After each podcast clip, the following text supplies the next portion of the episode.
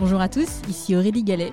Je suis ravie de vous accueillir sur Disruption Inside, le podcast qui décrypte de l'intérieur la transformation des entreprises et des acteurs publics. Ensemble, nous allons à la rencontre de leaders business institutionnels qui font bouger les lignes. Nous allons décrypter leurs stratégies, revenir sur leurs réussites et leurs échecs et faire le plein de conseils pratiques. Mon objectif, vous aider à passer à l'action en vous inspirant des meilleurs. Bonjour à tous. Cette semaine, nous partons décrypter l'épisode avec Laure Belluso, CEO de Crédit Agricole Technologies et Services, filiale tech au service des 39 caisses régionales du groupe Crédit Agricole.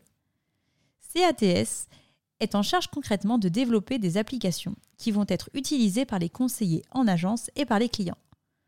Pour avoir un ordre de grandeur, l'application de Crédit Agricole est utilisée par 9 millions de clients tous les mois, avec une moyenne de 23 connexions par mois. Dans ce décryptage, je souhaite revenir avec vous sur deux sujets en particulier. La transformation organisationnelle et managériale de CATS et l'intégration des enjeux de sobriété numérique dans la stratégie d'entreprise. Premier sujet, la transformation organisationnelle et managériale de CATS. En 2018, CATS a lancé un programme de transformation majeur avec pour objectif faire de l'agile à l'échelle. Laure nous explique le contexte de l'époque. En 2018, mon prédécesseur a lancé une transformation profonde de l'entreprise avec le constat que la façon dont on travaillait était dépassée et que ça posait des problèmes de time to market et d'attractivité pour les talents. La transformation de CATS a été structurée autour de quatre grands piliers. Le premier, la rationalisation du nombre de sites en passant de 17 implantations à 6 sites, dans un souci d'homogénéisation des équipes et de création de parcours de carrière plus attractifs pour les collaborateurs. Le second, le changement de modèle organisationnel avec un objectif, faire de l'agile à l'échelle. J'y reviens un petit peu plus loin dans l'épisode.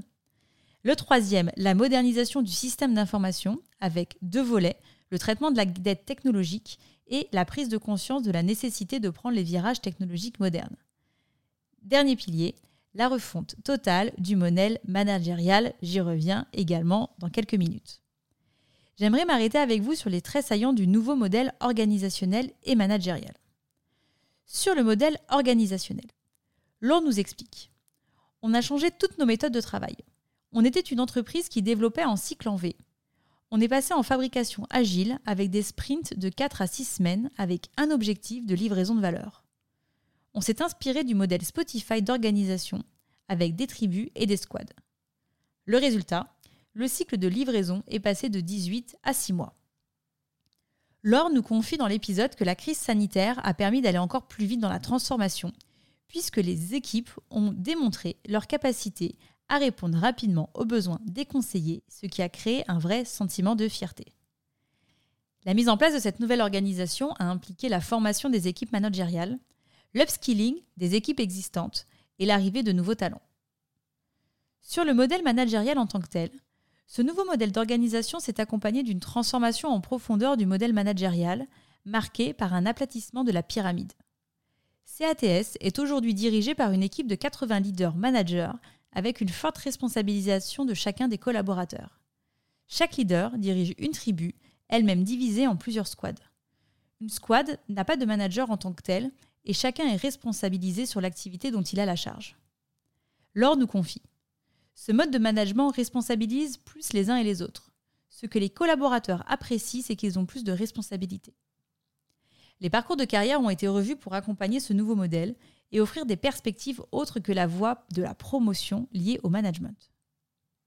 L'an nous explique. Aujourd'hui, ce qui est le plus valorisé, c'est le parcours d'expertise. La voie royale n'est pas forcément le management.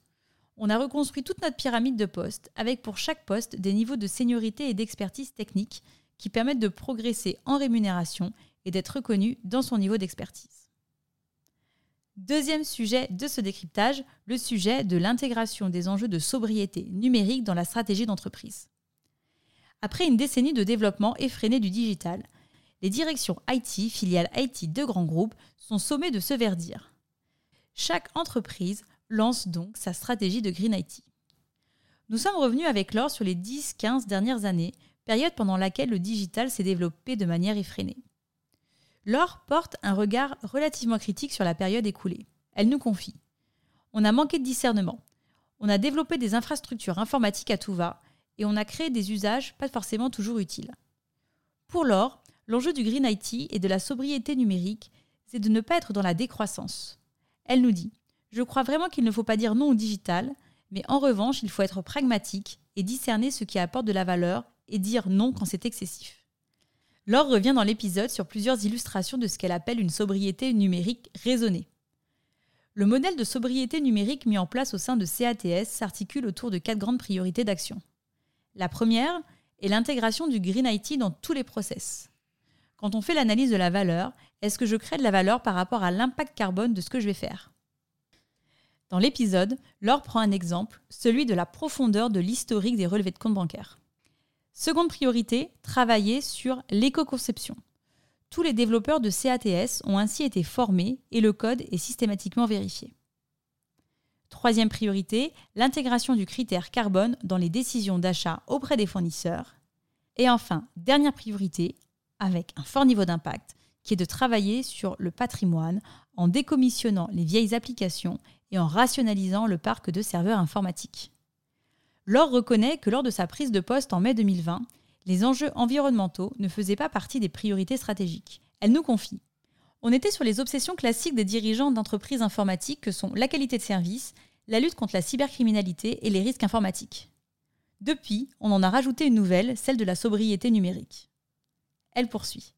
La sobriété numérique est devenue une de nos obsessions. C'est l'une de nos priorités dans notre plan d'entreprise on doit baisser de 25% nos émissions via nos infrastructures informatiques. Pour accompagner cette ambition, une équipe a été constituée au sein de CATS. Dernière idée que je souhaitais partager avec vous aujourd'hui, c'est ce à quoi Laure fait attention lors du recrutement d'un collaborateur. Ce que j'adore, c'est créer un collectif. Il vaut mieux avoir un collectif plutôt que des individualités brillantes. Si vous avez les deux, c'est super mais je fais d'abord attention à la capacité des gens à faire partie du collectif, à jouer pour l'équipe et pas pour eux. C'est la fin de cet épisode, j'espère qu'il vous a plu. Pour m'aider à faire connaître le podcast, c'est très simple. Parlez-en autour de vous, mettez une note 5 étoiles accompagnée d'un gentil commentaire et abonnez-vous à mon compte pour être notifié des prochains épisodes. Si vous souhaitez en savoir plus sur le podcast, je vous donne rendez-vous sur mon site aurélie-galet.com ou sur mon LinkedIn. Un grand merci à tous et rendez-vous la semaine prochaine pour un prochain épisode.